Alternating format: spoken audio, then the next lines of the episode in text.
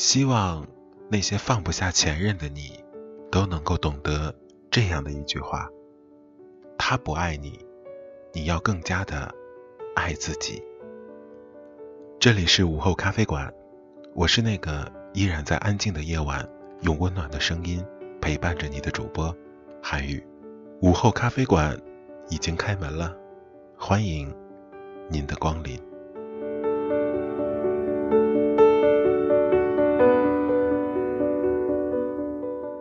前一段时间，大家都被音乐热评印满地铁的事件刷屏了，我的朋友圈也是一样。其中最让我觉得不可思议的，便是高中闺蜜小颖的转发。她在转发的时候摘录了其中一条热评。以前我总在想，如果有一天我结婚了，你一定要来当伴郎，因为我们总算是一起踏上了红毯。后来我又想，来参加我的婚礼吧，来砸我的场子吧，来抢我吧，因为我一定会跟你走。最后我又想，你还是别来了，我怕我看见你，你什么都没做，我却想跟你走。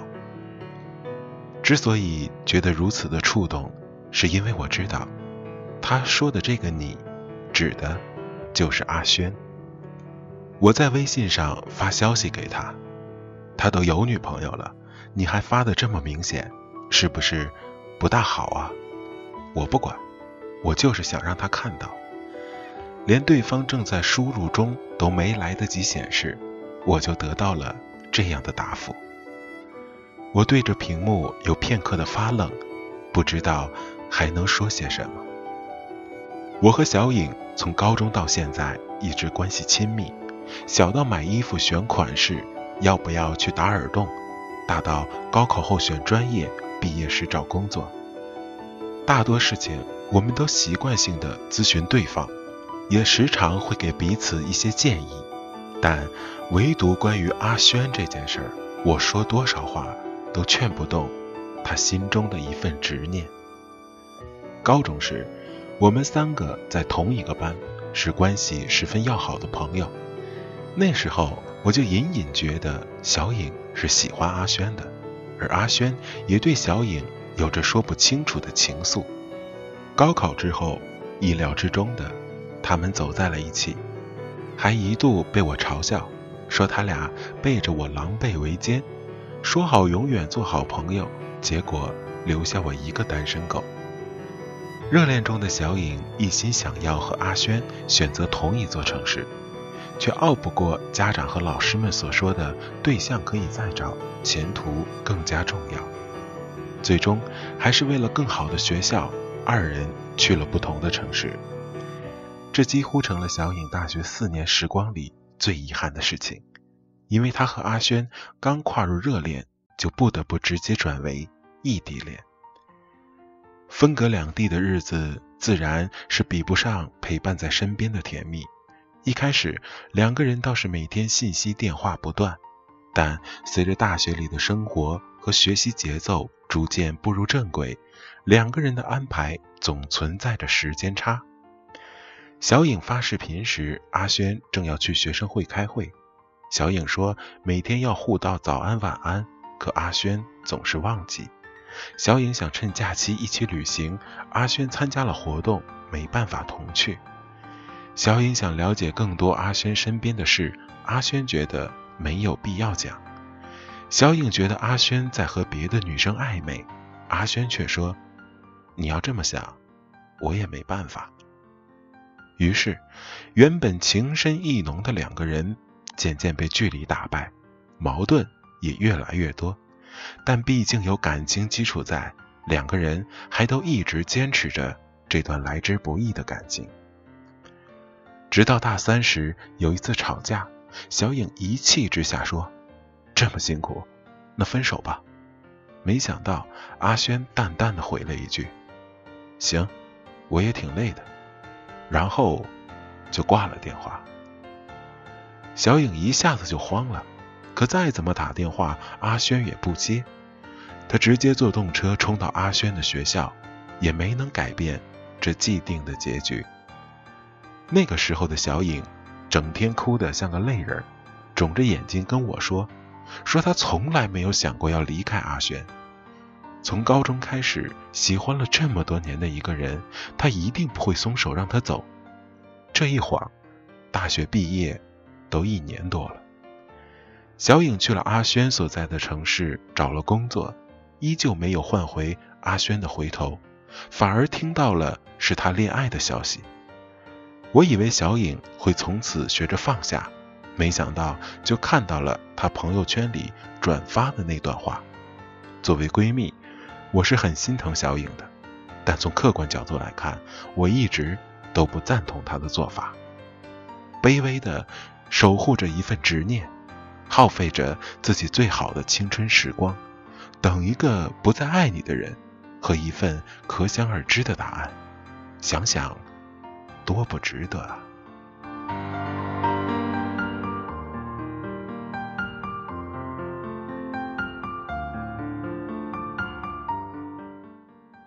相比于小颖，我现在的同事舒怡活的那可就洒脱多了。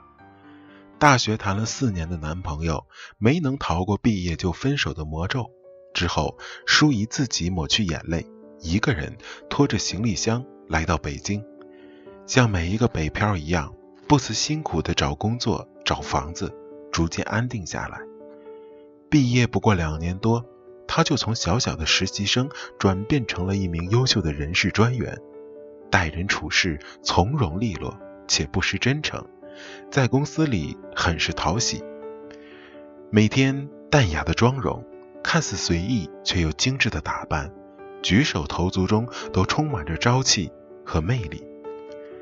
本来公司的我们也是并不知道他大学有过恋情的，直到那个男生冒冒失失的出现在了公司。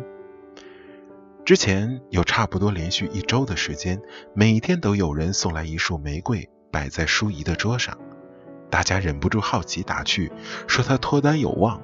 他听了也只是笑笑，不做多的回应。后来一直送花的男生终于露面。颇为高调的捧着花站在公司前台处打电话，舒怡接通了，说正在上班不方便。男生却说你不见我，我就不走了。舒怡只得起身去见他。二人的对话中，我们大家才知道，这位送花的男子并不是追求者，而是舒怡的前男友。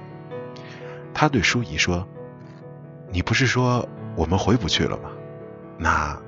我就重新再追你一次。我最需要有人陪伴和支持的时候，你都不在。现在我也不再需要有你了。那男子不依不饶。可这两年多你都没有再恋爱，不就是在等我吗？舒怡低头，嘴角短暂的展露出一点点的笑意，继而很认真的抬起头，看着对方说：“我没等你，只是……”也没随便而已。我没等你，也没随便。这可能是分开后最好的状态吧。不管曾经多么相爱，有过多么甜蜜的时光，分开了就是分开了。你一个人惦念放不下，也不会再有续写前缘的故事发生。所有破镜重圆之后还幸福美满的情节。怕是只有脑残剧里才会上演的噱头吧。现实中，破镜重圆大多不过重蹈覆辙，折腾一番，最终还是只有分开的一个结局。既然相爱的两个人会分开，一定是因为不适合，有某些只有分开才能解决的问题存在，或者说两个人中至少有一个不爱了。在一起是两个人共同说“我愿意”才能决定的事，但分开了，只要有一个人不爱了，就不再有回头路可以走了。对方都不爱了，你又何必固执的守着一份残破、没有希望的恋情，紧紧抓着不放手呢？你知不知道，就算你放低了身价，委屈了自己，对方也不会回头看你一眼。遇对了人。从一而终是深情，而错付的执念不是深情，是愚蠢，也是浪费。在最好的二十几岁，你要做的就是像舒怡一样，不念过去，不惧将来，知道自己想要的是什么，不断的提升自己，踏实的为未来努力，理智的对待感情，不回头，也不将就。我从来不担心舒怡这样的女孩遇不到更好的人，我想她自己心里也一定明确，在等那个对的人出现。看着聪颖的舒怡，再想想我那不太明智的闺蜜小颖，我又打开了微信，给她发了一行字：“姑娘，他不爱你，你要更加爱自己。”希望小颖能懂得，也希望还放不下前任的你。也能懂得。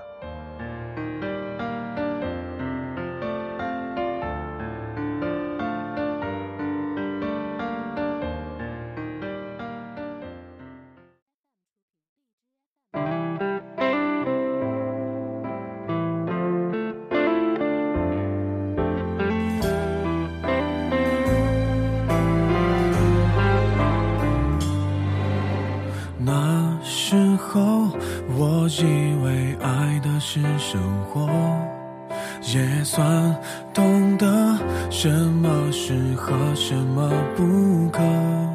最近还是一样努力着，配合你的性格，你的追求着，你的坎坷，我开的车。算一算，虚度了多少个年头。仿佛足够写一套所爱的春秋。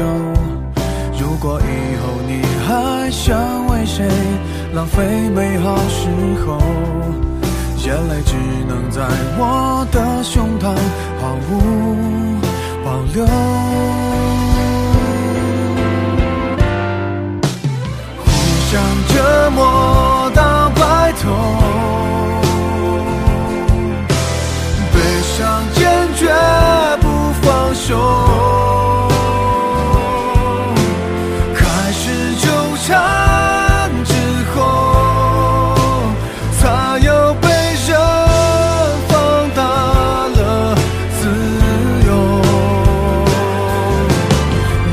的暴虐太温柔。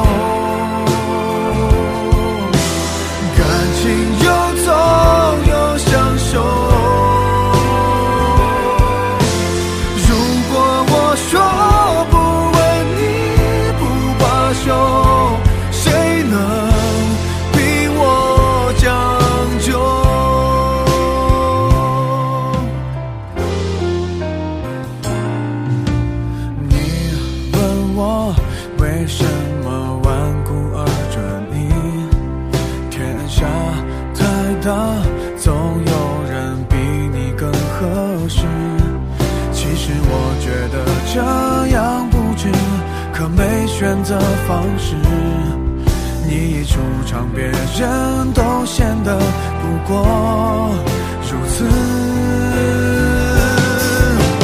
互相折磨